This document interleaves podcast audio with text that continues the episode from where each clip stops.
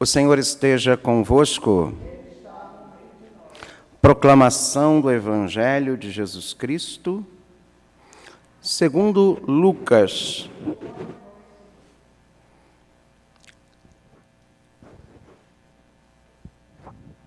Naquele tempo, os fariseus e os mestres da lei disseram a Jesus: Os discípulos de João e também os discípulos dos fariseus jejuam com frequência e fazem orações. Mas os teus discípulos comem e bebem. Jesus, porém, lhes disse: Os convidados de um casamento podem fazer jejum enquanto o noivo está com eles? Mas dias virão em que o noivo será tirado do meio deles. Então, naqueles dias, eles jejuarão. Jesus contou-lhes uma parábola.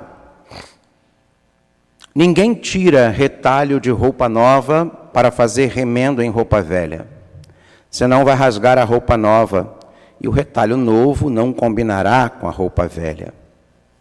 Ninguém coloca vinho novo em odres velhos, porque senão o vinho novo arrebenta os odres velhos e se derrama, e os odres se perdem. Vinho novo deve ser colocado em odres novos.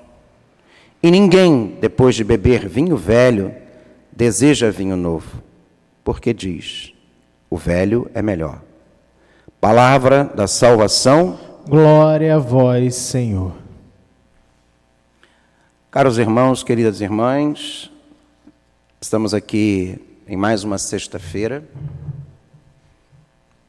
essa 22 segunda semana do tempo comum. Primeira sexta-feira do mês de setembro, é importante lembrar da nossa devoção ao Sagrado Coração de Jesus, a qual nós temos confiança imensa nele.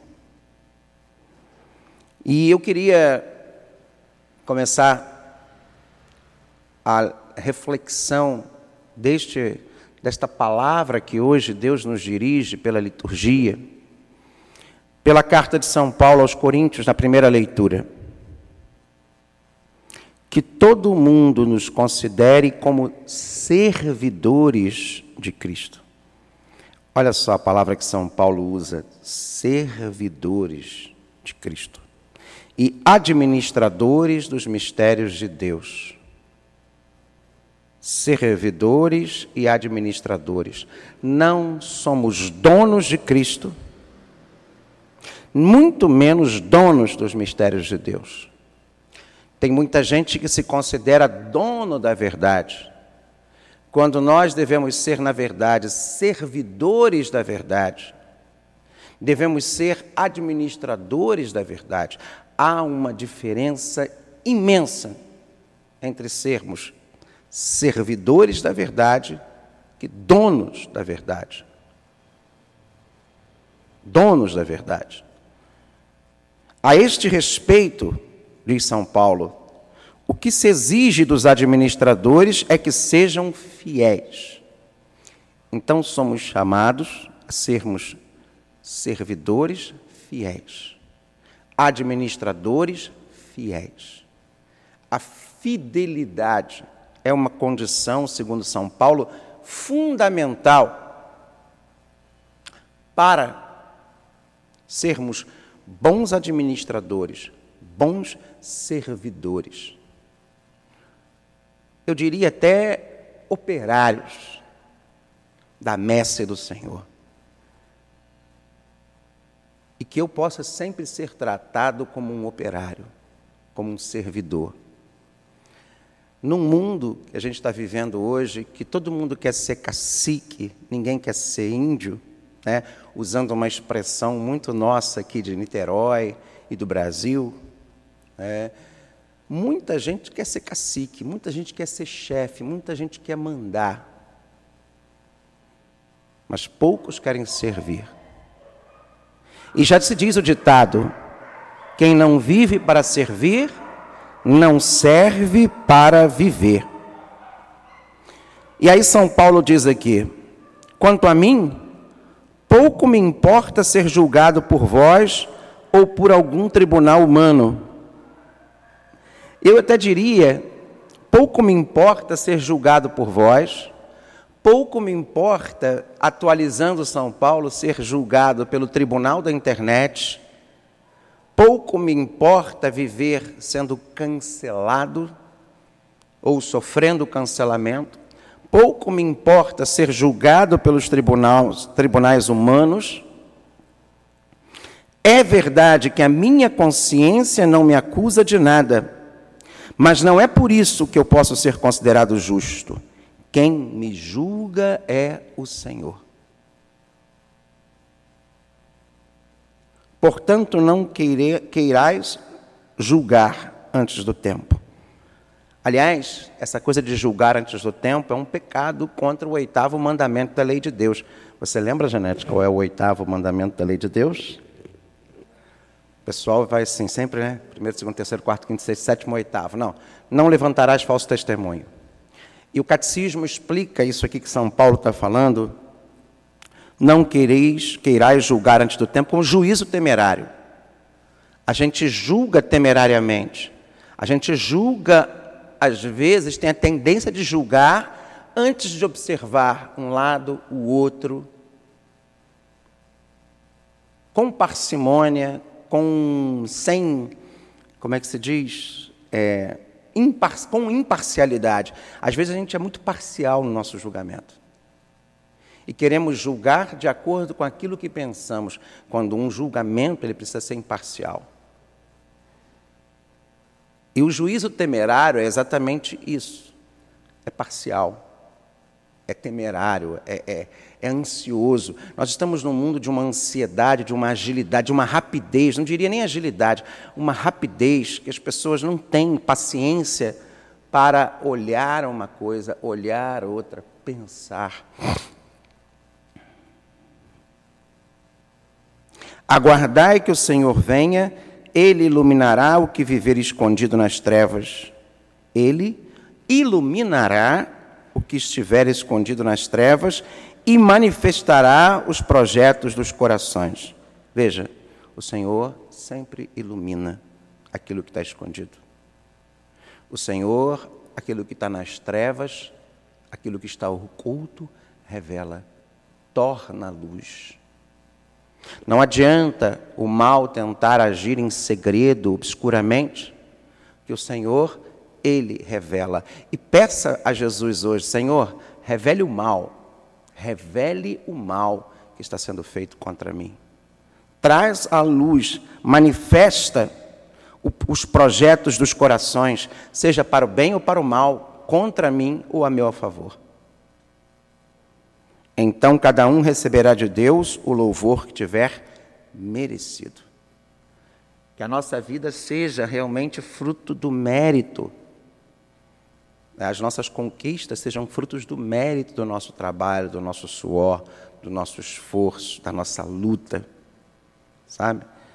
Que recebamos aquilo que é que for justo, de acordo com aquilo que a gente produz ou segundo a sua misericórdia, né? Porque não nos esqueçamos daquela parábola dos operários da vinha, que o dono da, da vinha quis pagar aos operários da última hora o mesmo. Que sejamos frutos e que possamos atrair a misericórdia do Senhor para conosco. E aí vem a questão do Evangelho de hoje. É, nós estamos vivendo num mundo onde as pessoas estão preocupadas demais com aquilo que às vezes não é essencial. A preocupação dos fariseus e dos mestres da lei era qual?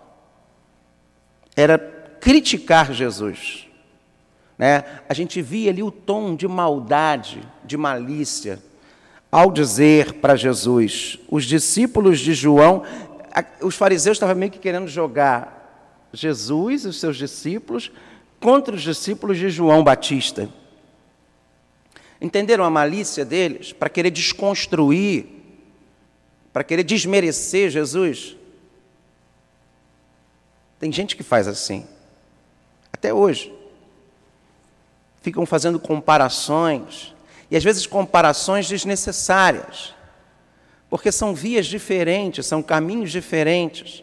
E aquela pessoa que quer ter a malícia fica usando de comparações, às vezes desnecessárias. Os discípulos de João jejuam com frequência e fazem orações, mas os teus discípulos comem e bebem. E aí vem essa resposta de Jesus brilhante, ao mesmo tempo simples e brilhante. Primeiro, os convidados de um casamento podem fazer jejum enquanto o noivo estiver com eles? Olha que sacada de Jesus. Explicar uma situação complexa, profunda, que é a questão do fazer o jejum e da oração, com uma festa de casamento. Você jejua quando você está numa festa de casamento com o noivo?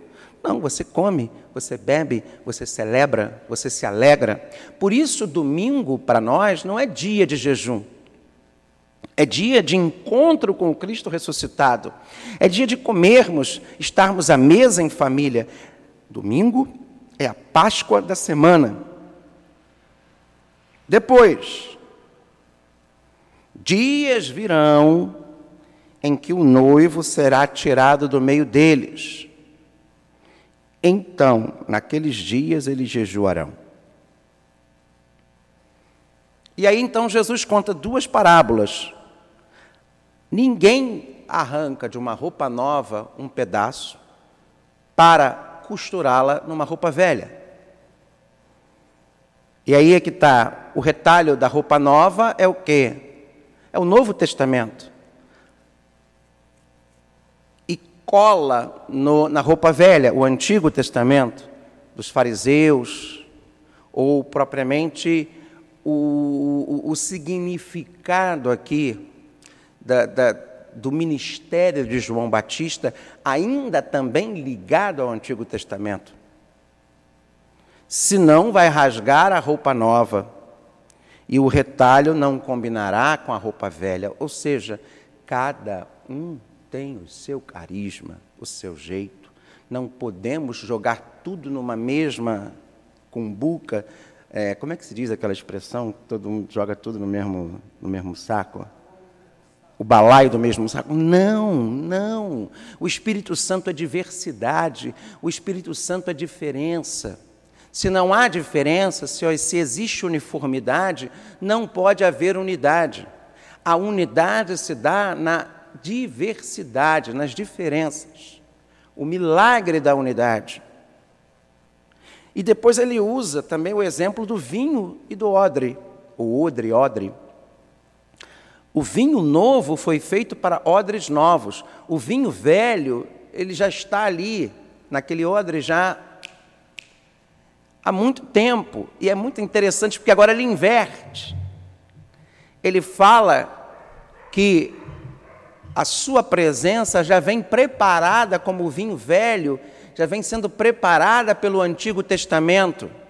E a gente não pode olhar uma maneira nova, num olhar novo, sem uma compreensão daquilo que já está ali sendo apurado, está ali sendo assentado, como aquele vinho que já está há muito tempo em odres velhos. Se você colocar vinho novo em odres velhos, os odres vão quebrar, porque já está fragilizado, já está assentado, já está acomodado com aquele vinho que já vem num processo de maturação, de fermentação, né? Não sei se o vinho também é. O vinho também é fermentado, Janete? É, né? A uva, né? Então, é, olha a sabedoria de Jesus para nos explicar que cada um tem o seu momento, Cada um tem a sua maneira e que nós não podemos e temos que ter muito cuidado ao padronizar as coisas. Eu não posso olhar para esse trabalho que a gente faz aqui de São Miguel como ele é feito em outro lugar, porque é um carisma nosso. Não podemos ficar comparando né, o padre Fulano com o padre Beltrano. Não podemos ficar comparando a comunidade de vida de aliança tal com a outra comunidade. Não, somos todos membros de um mesmo corpo, mas cada um é um membro diferente. É um meio que nos leva ao céu. E é preciso muita sabedoria, muito discernimento, um conhecimento de Deus que só por intermédio do Espírito Santo e do aprofundamento da nossa fé que vamos realmente um aprofundamento metodológico, um aprofundamento de realmente é, espiritual, de oração. É oração, é estudo, é celebração, é existencial que vai nos dar essa maturidade para respondermos como São Paulo, somos servidores de Cristo, somos servidores do Evangelho, somos servidores da verdade, somos administradores fiéis e somos, sobretudo, aqueles que vivem ministros, ou seja, servidores da nova e eterna aliança. Maranatá. Vem, Senhor Jesus.